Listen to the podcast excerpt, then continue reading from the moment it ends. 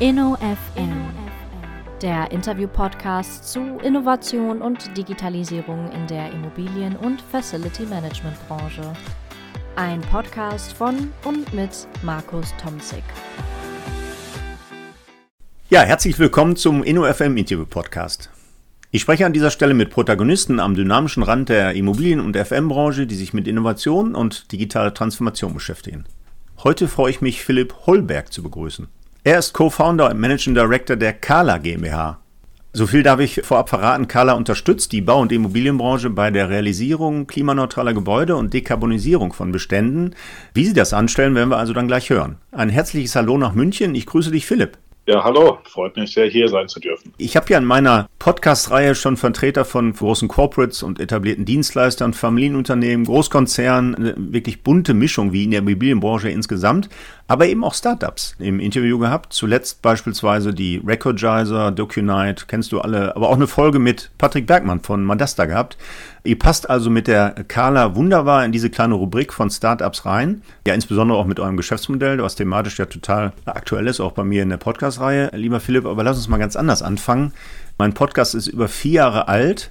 Und die Zeiten haben sich ein bisschen geändert. Als ich mit Madasta und auch mit den anderen gerade genannten gesprochen habe, waren die Zeiten noch andere. Jetzt sprechen manche von Krise. Die Krise sei in der Immobilienwirtschaft angekommen, Pleiten bei Projektentwicklern, ich brauchte das alles nicht aufzählen, du weißt es wahrscheinlich besser als ich. Zurückhaltung im Neubau, ihr seid ja da auch im Neubaugeschäft tätig. Gibt also in Teilen bereits eine Marktbereinigung. Und einige kommentieren auch den neuen PropTech-Report 2023 von der Sarah, dass 55 Prozent mehr Startups in wirtschaftlicher Schieflage geraten sind als im gleichen Quartal im Vorjahr. Philipp, Natürlich ist das eine Krise, besonders die Zurückhaltung der Wagniskapitalgeber ist ein Challenge auch für Startups. Ich sag mal für euch Startups, die nicht alle unbeschadet überstehen werden. Übrigens das erste Startup aus meinem Podcast InnoFM ist schon erwischt. Ich wollte gerade sagen kalt erwischt, aber eben erwischt. Übrigens kein Startup von den gerade genannten, gerade aufgezählt habe. Aber wie ist die Stimmung bei euch, Philipp, in der ich sag mal, Startup-PropTech-Branche? Ist sie wirklich durchgängig so schlecht? Gibt es da eine kleine Schieflage oder ist das übertrieben?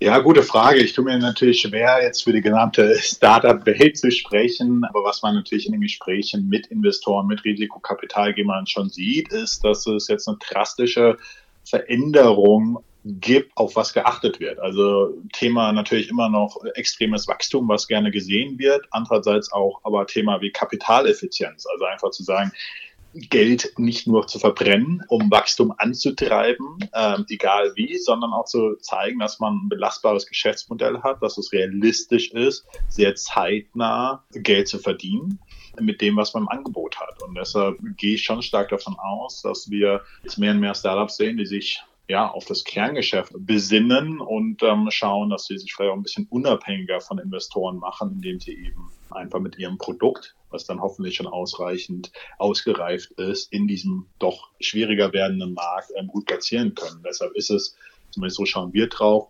essentiell auch in dem aktuellen Marktumfeld ausreichend Mehrwert ähm, den Kunden bieten zu können, um damit am Ende dann einfach normal Geld zu verdienen. Das ist zumindest unser Ansatz. Also auch wir arbeiten zum Teil mit externem Kapital, aber wir schauen doch, dass wir eben ausreichend Mehrwert für unsere Kunden liefern, um ähm, damit wie ein normales Unternehmen Geld zu verdienen. Wie ein normales Unternehmen. Ich hatte ja gehofft als schlichter BWLer, dass Startups, PropTechs auch irgendwann normale Unternehmen werden. Also nicht alle nur an Fantasiegeschäftsmodellen hängen.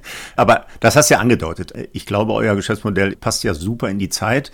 Aber bevor wir deine Person vorstellen, was ich ja mal am Anfang einer Podcast-Folge mache, lass uns doch da mal bleiben. Also ein bisschen die Gründungsgeschichte auch der Carla mit aufnehmen. Ihr seid also nicht gebootstrapped, wie ich raushöre. Ihr habt ein bisschen, was war das, Business Angel oder VCs dabei? Vielleicht nehmen Sie es nochmal mit, wie so die Gründungsgeschichte der Carla war und dann so vielleicht ein bisschen die Finanzierung mit andeuten. Ja, also tatsächlich sind wir ähm, zum Zeitpunkt gestartet, als, glaube ich, der Begriff PropTech an sich so noch gar nicht etabliert war und als es sehr, sehr wenig Kapitalgeber, wenn überhaupt, gab, die es interessant fanden, in Startups in der mobilen Baubranche zu investieren. Denn wir sind gestartet auf Basis der Doktorarbeit meines Bruders Bruders. Ah, ja. Ich bin vom Hintergrund Wirtschaftsingenieur mit dem Fokus auf nachhaltige Energiesysteme. Mein Bruder ist Architekt und Bauingenieur und er hat dann über seine Doktorarbeit die Grundlage für Kala gelegt, die technische Grundlage. Und damit sind wir dann gestartet und haben uns dann durchaus in einer Situation wiedergefunden, in der wir auch schauen mussten, wie können wir Geld verdienen mit dem, was wir haben, mit den Kompetenzen, die wir haben. Wir haben dann zwischendurch mit strategischen Partnern das Wachstum dann etwas angetrieben, sind da auch immer wieder mit Investoren im Austausch, aber im Kern waren wir von Anfang an darauf bedacht, doch recht stabil zu wachsen, so dass wir eben nicht komplett abhängig sind von der Lust und Laune von externen Kapitalgebern. Ja, okay. Das heißt aber Gründungsteam waren zwei Brüder in München. Habe ich das richtig so mitgenommen? Genau, also mein Bruder hat dann an der Bauhaus-Universität in Weimar promoviert und dann haben wir uns zusammengetan. Ich habe meinen Bruder davor schon mal ein Startup gegründet, erste Erfahrungen also in dem Bereich gemacht und naja. gesehen, ich kann mit ihm zusammenarbeiten. Wir sind ausreichend unterschiedlich, als dass wir gut zusammenarbeiten arbeiten können. Nee, wir waren ein Gründerteam dann aber aus vier Personen, zwei weitere, die dabei waren. Das hat sich dann im Laufe der Zeit auseinanderentwickelt, so dass das Unternehmen jetzt vorrangig von mir vorangetrieben wird. Ich aber ein tolles Team habe, das einfach die entsprechenden Kompetenzen mitbringt. Genau. Mein Bruder ist der Wissenschaft treu geblieben, ist weiter in Kala involviert, aber auch Professor in Göteborg in Chalmers für das Thema Sustainable Computational Design. Also ja, cool. treibt mhm. Thema weiterhin aus einer wissenschaftlichen äh, Perspektive voran. Ja, das heißt aber, finanziert seid ihr am Anfang noch nicht von VCs oder Business Angels, sondern habt gebootstrapped. Korrekt, genau. Wir haben ja in Deutschland doch das Glück und auch wenn man natürlich immer ganz gerne sagt, ähm, wie schlimm hier alles ist und sicherlich gibt es einfachere Startbedingungen, als man sie vielleicht in Deutschland äh, zum Teil hat. Aber äh, man hat ja hier schon das Exist-Programm, dem ich auch heute noch sehr dankbar bin. Also wir haben eine Förderung gekriegt ähm, für das erste Jahr, was uns die Gehälter gezahlt hat, für drei Personen und noch ein bisschen Geld für die weitere Produktentwicklung. Das war ja. also der Start. Das ist vor allem für die Unternehmen zugänglich, die eben eine technologische Innovation im Kern entwickeln oder vorantreiben. Und dann haben wir durchaus erfolgreich weitere Fördermittel einbringen können und an verschiedenen Acceleratorenprogrammen teilgenommen, so dass wir dann erstmal durchaus externes Kapital hatten, aber keine Anteile abgeben mussten dafür. Also verschiedene landesspezifische Förderprogramme, auch das Climate Kick Accelerator, der von der EU finanziert wird, Genau, und so sind wir dann gewachsen und haben dann angefangen, Umsätze zu generieren, auch über unser Beratungsgeschäft, was uns dann ähm, die Softwareentwicklung finanziert hat im Kern. Ja, ein paar Eckdaten noch. Also jetzt seid ihr ein paar Jahre schon am Markt. Wie viele ja. äh, sind denn jetzt im Team? Wir sind jetzt gut 25 Personen, wir gehen jetzt auf die 30 Personen zu, sind also jetzt in den letzten zwei Jahren sehr stark gewachsen. Das deckt sich natürlich auch mit dem Interesse an dem Thema im Markt. Also wir machen das Thema tatsächlich schon seit Ende 2016 mit Skala offiziell ursprünglich einen Fokus auf Architekten gehabt als Zielgruppe, haben dabei dazugelernt, so dass wir mittlerweile nicht nur Architekten, sondern auch Projektentwickler, Asset Manager, verschiedene Akteure bedienen und sind aktuell eben als Softwareanbieter, aber auch als Dienstleister, wir nennen es gerne bei uns Professional Services, am Markt aktiv, sind auch weiter in Forschungsprojekten involviert, die uns auch nochmal ähm, ermöglichen, unser Produkt weiterzuentwickeln. Das ja, so. jetzt spricht ja alle Welt. Philipp, ich streife so ein bisschen ab, aber bevor wir zu den spannenden Themen und dem Geschäftsmodell von Carla kommen, mich interessiert so ein bisschen aus eigener Sache. Fachkräftemangel spricht alle Welt von. Jetzt hast du gerade angedeutet, da sind Architekten dabei, da werden aber auch ein paar dabei sein, die im IT-Umfeld so richtige Techies, mhm. wenn ihr als Softwareplattform unterwegs seid. Mhm. Kriegt ihr die Leute? Also ich meine, jetzt ist München ein gutes Pflaster, nach Berlin ja eines der besseren. Übrigens mein mittlerer Sohn ja auch bald an der Tumme in München aktiv, da werde ich mal den Kontakt herstellen, vielleicht kann er sich da ein Stück weit bei euch einnisten.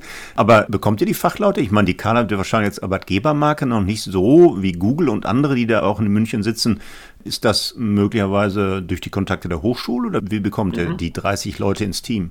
Ja, also ist natürlich ein Thema, wird auch weiter ein Thema sein. Wie, wie kriege ich eigentlich wirklich gut ausgebildeten, aber auch vor allem motivierten Personen? Und das ist der Vorteil, wenn man Unternehmen wie Kala, was wirklich von der Kern-DNA einfach diesen Impact-Gedanken in sich trägt. Also ich würde sagen, unser Team ist sehr stark davon motiviert, in der Branche einen skalierbaren Impact zu hinterlassen. Und das zieht durchaus und gibt uns die Möglichkeit, dann auch gegenüber etablierteren Unternehmen, die man hier in München natürlich hat, die auch, kann man ja auch offen so sagen, natürlich nochmal andere Gehälter zahlen. Mhm können und wollen. Aber wir haben natürlich als junges Unternehmen Freiräume, die andere Unternehmen so nicht bieten können. Also Thema Homeoffice-Regelung oder auch mal von Remote längere Zeit arbeiten zu können. Ja, Weiterentwicklungsmöglichkeiten bei uns gibt. Also wir haben ein Team, was sehr intrinsisch motiviert ist, ähm, was sich aber auch weiterentwickeln möchte. Und diese Chance können wir bei Carla durchaus bieten. Wunderbar.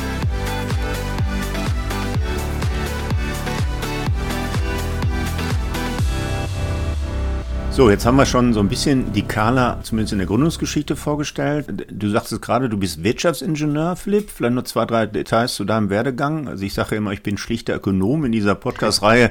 Manchmal auch ein Exot tatsächlich. Wirtschaftsingenieur ist dem ja gar nicht so weit entfernt.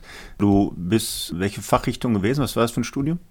Ja, ich habe in Karlsruhe Wirtschaftsingenieurswesen studiert. Da hat man dann erstmal im Bachelor keine direkte Fachrichtung gewählt. Ah, ja. Ähm, ich wollte es dann aber äh, doch nochmal etwas ingenieurslastiger und habe deshalb einen Doppelmaster in Barcelona und dann Stockholm gemacht ähm, im Bereich nachhaltige Energiesysteme.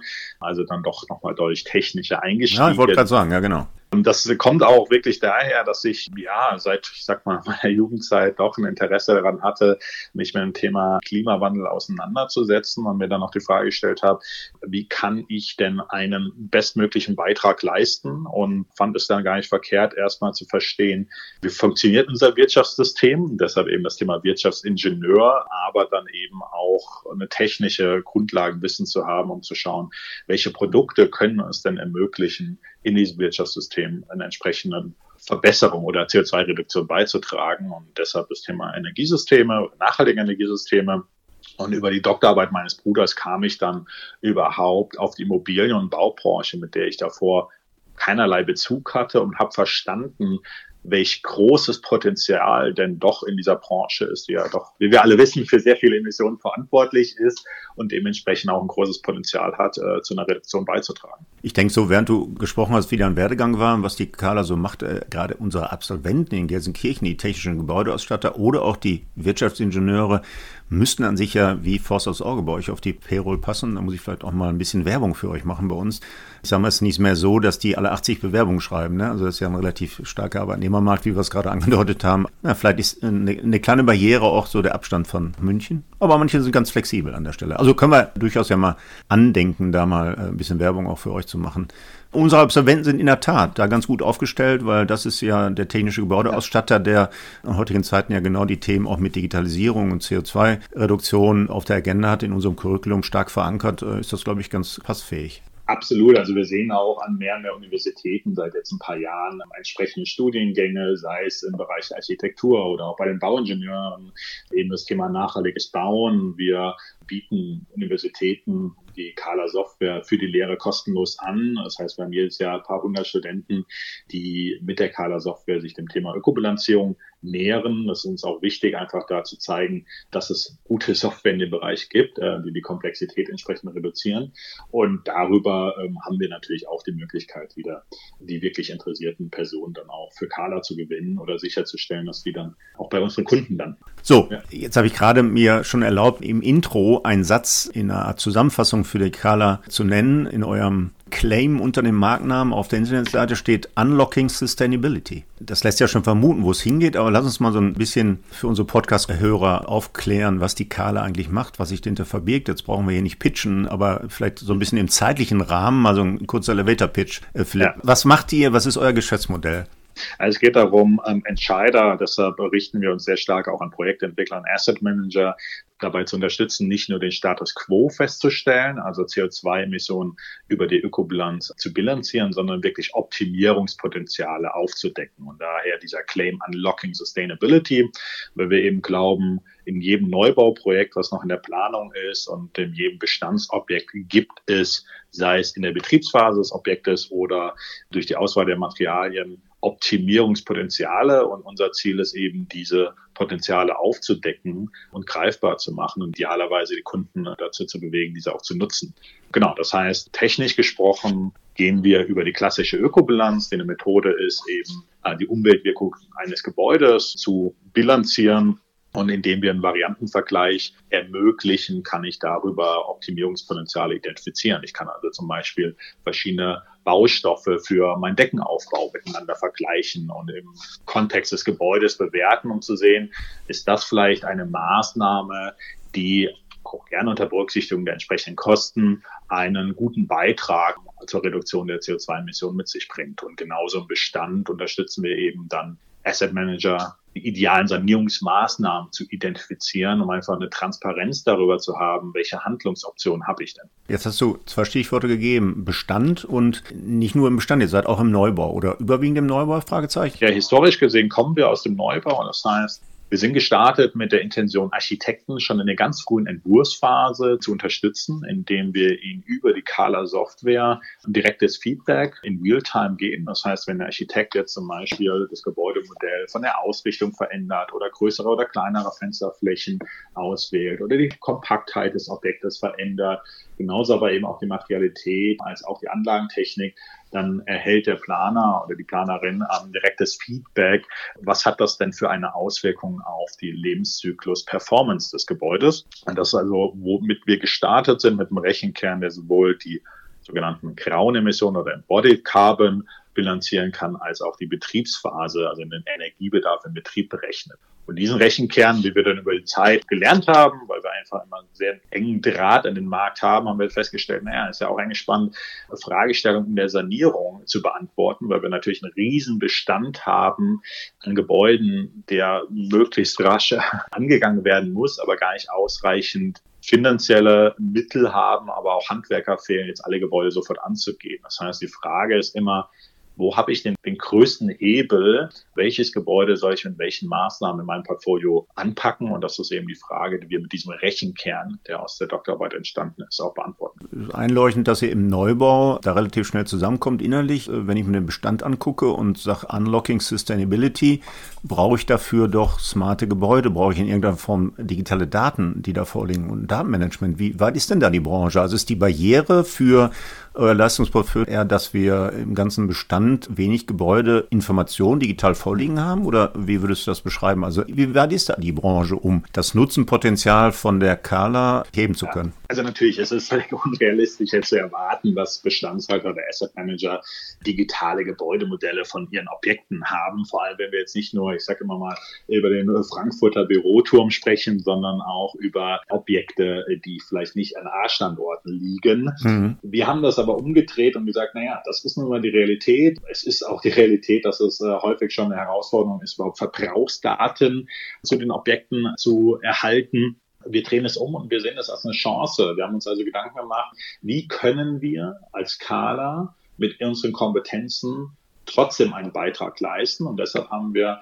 das so entwickelt, dass wir heute nur über ein Adresse und Baualter schon einen digitalen Zwilling erstellen können, indem wir GIS-Daten nutzen. Also wir nutzen OpenStreetMap und können dann über den Grundriss des Gebäudes ein 3D-Modell automatisiert generieren und dann über Baualtersklassen abschätzen, was denn tendenziell in diesem Objekt verbaut ist eben die Gebäudehülle abzubilden. Und wenn wir dann noch wissen, was für eine Anlagentechnik ist heute verbaut, also ist es Öl, Gas oder hängt das Objekt an der Fernwärme, dann haben wir schon ein thermisches Modell zum Ist-Zustand. Ist natürlich eine Modellbetrachtung. Ja. Das heißt, der Nutzer kann das auch, wenn er weitere Informationen oder sie weitere Informationen hat, entsprechend anpassen und nachpflegen.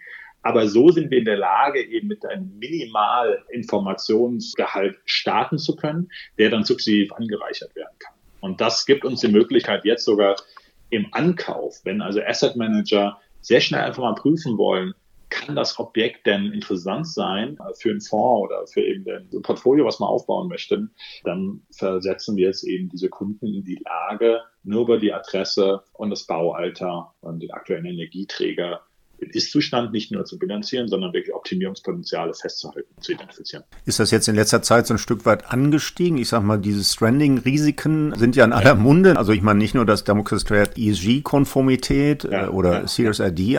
die da jetzt mehr und mehr zur Pflichtübung für Unternehmen werden. Hat man das gemerkt bei euch? Ist das ein Treiber? Ist das ein Booster gewesen vielleicht sogar? Ja, also dramatisch und entsprechend hat sich auch die Kala GmbH entwickelt in den letzten zwei Jahren. Also daher auch das doch recht starke Wachstum, was Mitarbeiteranzahl angeht. Wir sind gestartet, als das alles nice to have war, wenn überhaupt. Also als man Ökobilanzen und die ganze Art von Bilanzierung gemacht hat, wenn man gesagt hat, ich bin besonders ambitioniert, ich möchte jetzt eine Nachhaltigkeitszertifizierung wie DGB Platin oder wie auch immer haben. Ja. Jetzt sehen wir durchaus über die letzten zwei Jahre, dass es zu einem Standard geworden ist, zumindest zu wissen, wo steht mein Objekt aus einer CO2-Performance im Betrieb und du hast gerade angesprochen, Thema Stranded Asset. Also dass es ein Thema ist, was sehr stark getrieben ist vom Kapitalmarkt und der Sorge, dass Gebäude an Wert verlieren, wenn sie eben nicht zukunftsfähig ausgerichtet sind, weil man davon ausgehen muss und darf, dass ähm, die Politik entsprechende Regulierungen enger fassen muss, damit eben die CO2-Reduktion entsprechend stattfindet. Also es ist ein Thema, was sich massiv in den letzten zwei Jahren von nice to have in ein must have verändert hat, zumindest was eben die Bilanzierung der Betriebsemissionen angeht.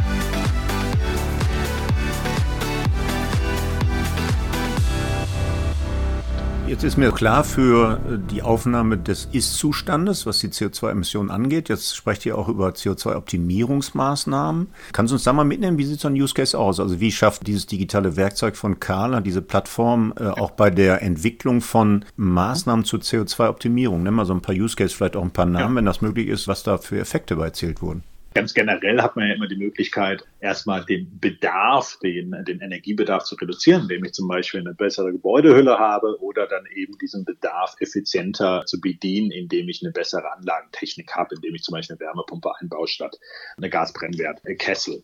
Die Herausforderung ist eben aber immer die optimale Kombination an Maßnahmen zu identifizieren, weil ich ja von Fensteraustausch zu Kellerdeckendämmung zu PV, verschiedenen Fassadenseiten oder äh, Dachseiten bis hin eben zum Austausch der Anlagentechnik verschiedenste Maßnahmen kombinieren, rekombinieren kann und auch über eine Zeitschiene verteilen kann. Ich muss ja nicht alle Maßnahmen auf einmal angehen, sondern ich kann mir eben eine Strategie überlegen, wo ich sage, ich will vielleicht erstmal die Gebäudehülle angehen, weil vielleicht eher ein Schaden an der Fassade ist und ich Fenster austauschen muss oder ähm, eher Maßnahmen durchführen muss und der Kessel, der läuft vielleicht noch fünf Jahre und den will ich dann erst in fünf bis zehn Jahren austauschen. Und dadurch ergibt sich doch eine sehr große Anzahl an Varianten, die man mit Kala durchspielen kann. Wie ich gerade eingangs gesagt habe, wir haben eben die Möglichkeit, sehr schnell so ein thermisches 3D-Modell zu erstellen, was dann die Berechnungsgrundlage ist. Das heißt, wir berechnen tatsächlich den Effekt von diesen Maßnahmen. Also, wenn ich jetzt ein Gebäude habe, wir haben sehr viele Wohnimmobilien so aus den 60er, 70er Jahren, dann kann ich erstmal den Ist-Zustand erfassen, den Energiebedarf, eine entsprechende CO2-Emissionen und dann kann ich anfangen und sagen, okay, schaue ich mir mal die thermische Gebäudequalität der Fassade an, also den U-Wert, und dann kann ich feststellen, naja, vielleicht wäre hier eine Wärmedämmung ganz gut. Wenn ich Wärmedämmung aufbringe, dann kann es auch interessant sein, die Fenster gleichzeitig mit auszutauschen. Und all die Maßnahmen kann ich in Kala anlegen und der Effekt wird mir sofort angezeigt. Und ich kann auch entsprechende Kosten hinterlegen, so dass ich dann auch den entsprechenden Amortisationszeitpunkt dieser Maßnahmen entsprechend berechnet bekomme. Und so habe ich, egal ob jetzt Wohnen oder auch äh, Gewerbeobjekte, eben die Möglichkeit, sehr schnell mal das Potenzial, und wir nennen es auch explizit Sanierungspotenzialanalyse zu identifizieren. Es geht also nicht darum, den Fachplaner jetzt zu ersetzen, sondern überhaupt mal ein Gefühl dafür zu kriegen, welches Objekt, was ich vielleicht im Portfolio habe oder ankaufen möchte, hat denn welches Potenzial? Möchte ich das vielleicht sogar explizit ankaufen, um darüber eine Wertsteigerung zu generieren?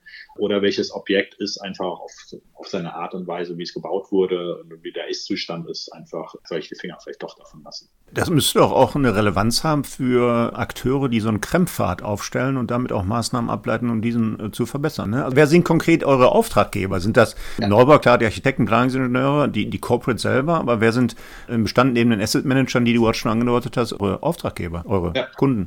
Also genau, Kremfahrt, du hast einen guten Punkt angesprochen, das hängt ja mit dem Thema Stranded Asset zusammen. Krem ist super, um so eine Einordnung zu haben, wo liegt mein Bestand oder mein Gebäude jetzt und wo sollte es äh, sich hin entwickeln die nächsten Jahre. Das heißt, da haben wir entsprechend auch in K-Leiter legt, so dass ich eben die CO2-Performance meines Gebäudes gegenüber diesem Benchmark einordnen kann, um dann eine Strategie zu entwickeln, die eben ein Stranding meines Gebäudes vermeidet.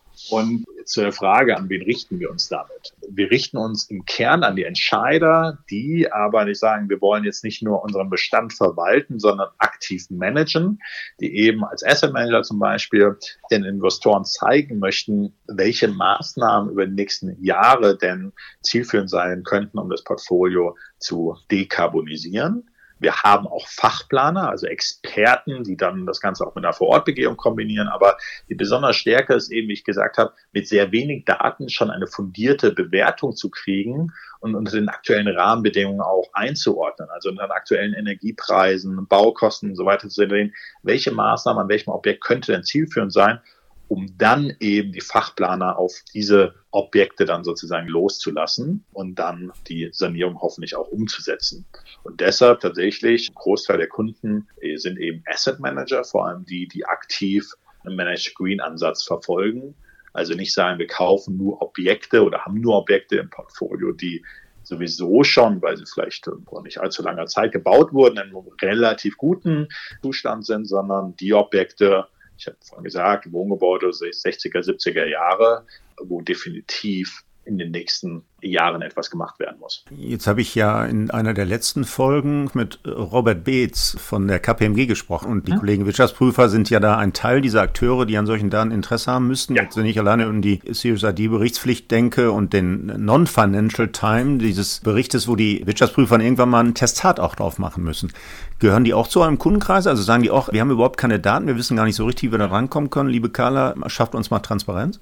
Ja, also es ist enorm spannend gerade zu sehen, wer sich alles natürlich mit dem Thema auseinandersetzt. Also wir haben Kunden von Architekten über Projektentwickler zu Asset Managern, Banken und eben auch Beratern, sei es, wenn sie im Hintergrund eigentlich aus dem Maklerhaus kommen oder Wirtschaftsprüfer sind und sagen, wir möchten unsere Kunden hier noch besser unterstützen können, indem wir notwendige Daten bereitstellen oder eben im Idealfall sogar Optimierungspotenziale identifizieren. Wirtschaftsprüfer sind, wenn sie nicht selbst Nutzer werden, wichtige Partner für die Qualitätssicherung. Also zum Beispiel ein Kunde wie Instone nutzt Kala in all ihren Projekten, um über die Ökobilanz dann die essentiellen Emissionsdaten, da sprechen wir dann von Scope 1 bis 3 Emissionsdaten, mhm. für das Reporting zu generieren.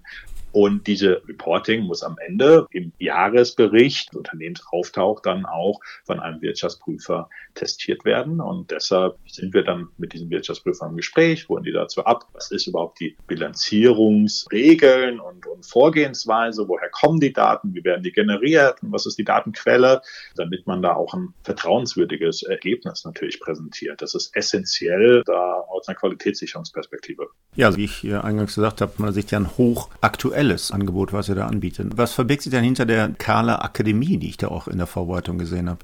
Genau, weil wir uns eben sehr gerne an genau diese Akteure richten, die sich, ich sag mal, vor ein paar Jahren noch nicht so intensiv mit den Themen auseinandergesetzt haben, weil sie es auch nicht unbedingt mussten, ist das Thema natürlich auch immer mit einem gewissen Kompetenz- und Wissensaufbau verbunden. Das heißt, wir möchten eben Kunden aber unterstützen, dieses Wissen und diese Kompetenzen, eine Software wie Kala in-house zu nutzen, auch entsprechend aufzubauen. Das heißt, wir haben Kunden, bei denen sind wir initial vielleicht als Berater oder als Serviceanbieter gestartet, haben die Software selbst genutzt, um dann intern die Kompetenzen so weit aufzubauen, dass wir obsolet werden als Dienstleister und der Kunde eben eigenständig die Daten generieren kann und Varianten rechnen kann, optimieren kann. Es gibt natürlich ganz tolle Berater da draußen, aber es gibt nicht genug, um all die Objekte, sei es Neubau oder Bestand, aus unserer Perspektive ausreichend zu begleiten und zu optimieren.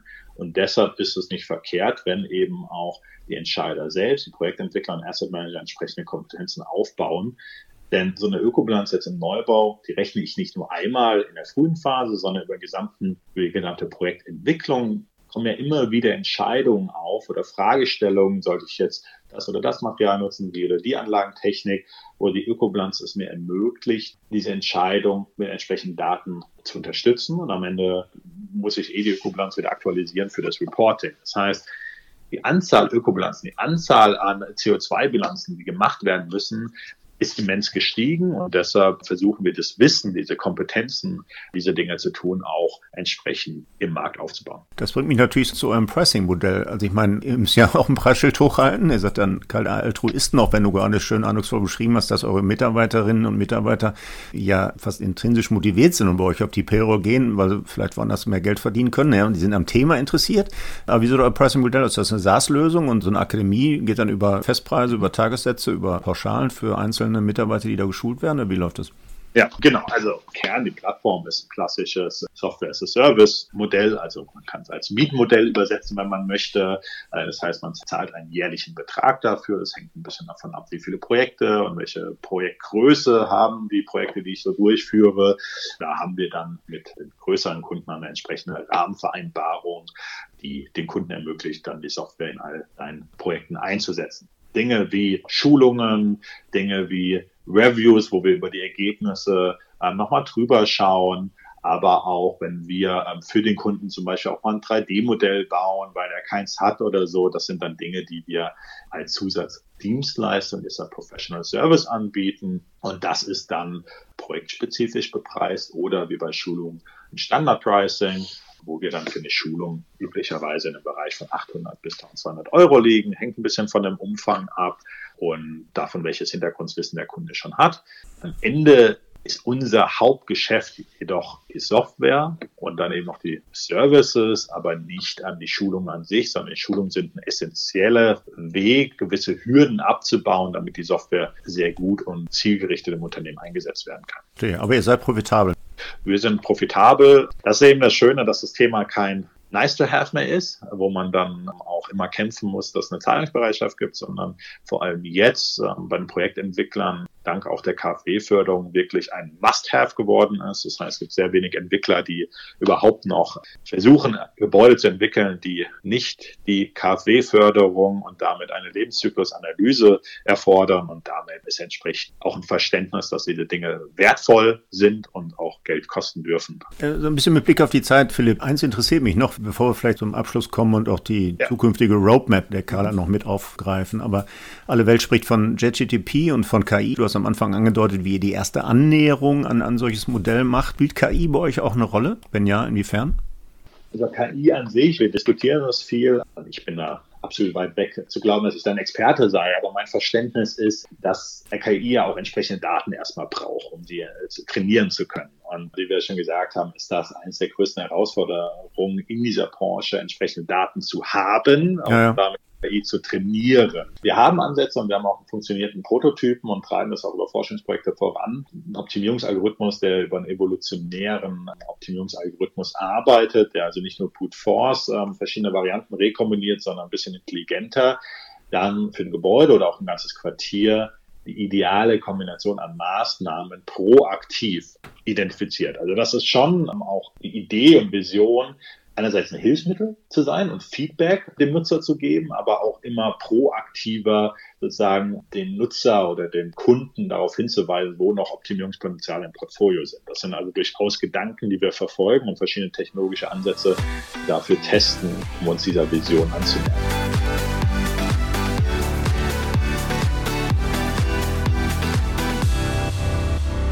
Bringt uns im Grunde ja schon zu der Roadmap. Was sind so die künftigen Aktivitäten, Philipp? Der Carla GmbH in München, ihr habt ein beeindruckendes Wachstum hingelegt. Das Thema wird nicht mehr vom Tisch gehen, so ist auch meine Prognose, damit ein Dauerthema sein. Aber was sind so inhaltlich Themen, die die Carla auf der Agenda hat? Ja, es gibt, sag mal, viele so kleinere Verbesserungsmöglichkeiten. Also das Thema ist bei uns ja immer, wie können wir den initialen Aufwand so gering wie möglich halten? Und alle, die sich mit dem Thema Building Information Modeling, also BIM, äh, stark auseinandersetzen, die kennen auch und wissen, welche Herausforderungen zumindest in Deutschland, was dieses Thema angeht, noch äh, existiert. Das heißt, wir bemühen uns, verschiedene Ansätze, diese 3D-Modellerstellung entweder zu automatisieren oder Schnittstellen wie IFC noch besser zu bespielen, um einfach den Dateninput zu erleichtern und uns so wirklich standardmäßig bei Architekten, bei Projektentwicklern, Asset Manager zu positionieren. Also an verschiedensten Stellen Hürden abbauen, um eben schnellstmöglich mit geringen Kosten überhaupt solche Analysen machen zu können. Auf der anderen Seite sind es eben Themen wie, wie können wir diese Daten dann auch verschiedene Akteure zur Verfügung stellen. Wir arbeiten gerade an einem CO2-Ausweis, wie wir ihn erstmal nennen. Das ist noch der Arbeitstitel bei uns, wo es darum geht, Kunden zu ermöglichen, diese Bilanzierung und Optimierung auch aggregiert, zum Beispiel einer Bank oder Mietinteressenten zur Verfügung zu stellen. Das heißt, wir möchten, dass die Ökobilanz nicht nur Standard wird, sondern auch bei jeder Kaufentscheidung, Mietentscheidung oder Investitionsentscheidung eine Grundlage darstellt und arbeiten deshalb daran, an einem Format diese Informationen verständlich, qualitätsgesichert entsprechend bereitzustellen, so dass eben unsere Kunden diese Informationen auch sehr gut teilen können und fürs Reporting aggregieren können. Das sind so die kurzfristigen oder die näher liegenden äh, Schritte auf der Roadmap. Und dann gibt es eben diese Zukunftsthemen, ähm, über die wir gerade schon gesprochen haben. Also die Frage, wie kann man das ganze System noch proaktiver gestalten, dass eben automatisiert Vorschläge generiert werden können.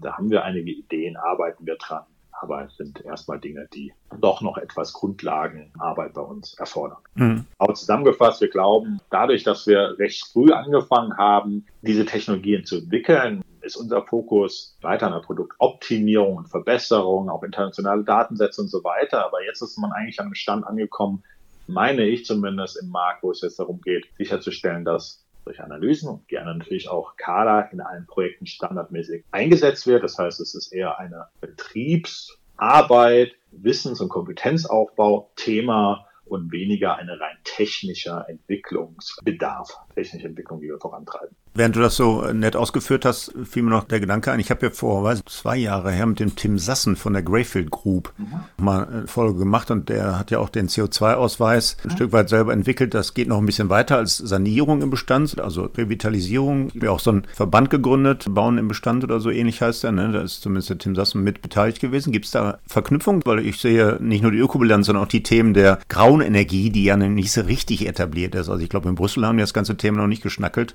Aber Gibt es da schon Anknüpfungspunkte mit so einem Team, was in der Projektentwicklung ganz anders aufgestellt ist, als ja, der Standardprojektentwickler? Genau, also wir durften auch mit dem Tim und mit der Greyfield Projekten zusammenarbeiten. Du sprichst den GIF CO2-Ausweis an. Da sind wir auch im Austausch und nochmal um Begrifflichkeiten nur einzuordnen. Also mit der Ökobilanz kann ich eben durchaus dieses Thema graue Emissionen bilanzieren, abbilden und das ist genau das, was wir auch tun und auch sehr gerne bei der Revitalisierungsprojekten oder Redevelopments, wo man mit Kala dann eben auch ausrechnen kann, wie viel Emissionen für graue Emissionen, also Emissionen, die durch den Einsatz der Baustoffe äh, zustande kommen, spare ich den ein, wenn ich den Bestand weiter nutze, zum Beispiel das Tragwerk weiter nutzen kann und vielleicht die Fassade erneuere, statt eben Abriss und komplett Neubau. Also dieses Redevelopment-Thema sehen wir vor allem bei den Projektentwicklern aktuell sehr stark im Trend, weil das auch eine sehr gute Möglichkeit ist, CO2-Emissionen im größeren Stile einsparen zu können. Und da dürfen wir auch in sehr spannenden Projekten gerade unter anderem mit Agrayfield zusammenarbeiten. Ja, sehr spannend. Ich fand es äh, hochgradig relevant und spannend, sehr kurzweilige Podcast-Folge.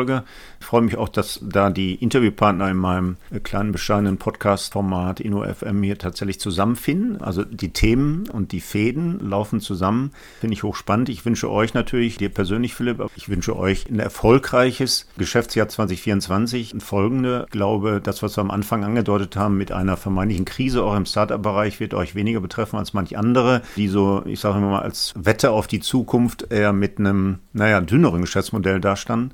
Aber danke dir auf jeden Fall für deine Zeit und für deine Ausführungen. Ich bin sicher, dass wir vielleicht sogar im Umfeld der Hochschule und dem gerade angedeuteten Softwaremodell, das wir vielleicht bei uns in die Lehre mal integrieren, sicher die Köpfe weiter zusammenstecken werden und vielleicht machen wir mal ein Follow-up, wenn, wenn so ein Thema CSID weitere Kreise gezogen hat. Der Kreis der Unternehmen, die jetzt solche Non-Financial Reportings aufstellen müssen, äh, wird ja erweitert in den nächsten Jahren. Das heißt, das Thema wird weiter grassieren. Würde mich freuen, wenn wir da weiter in Kontakt bleiben, Philipp. Ja, vielen Dank auch für den Austausch und genau, da werden noch spannende Themen auf uns und auf die Branche zukommen. Ich glaube, uns werden die Themen also nicht ausgehen. Ja, wunderbar. Danke. Das war also der InnoFM Podcast mit Philipp Holberg von der Kala GmbH in München. Wir hören uns dann wieder in 14 Tagen, am besten gleich auf einer der üblichen Plattformen wie Apple Podcasts, Spotify, iTunes, Amazon Music, Deezer und vielen anderen abonnieren und dann wird Ihnen die nächste Folge an einem Freitag um 8 Uhr gleich angezeigt. Bis dahin wünsche ich Glück auf und bleiben Sie schön gesund. InnoFM das war der InnoFM Interview Podcast von und mit Markus Tomzig. Alle zwei Wochen freitags, überall dort, wo es Podcasts zu hören gibt.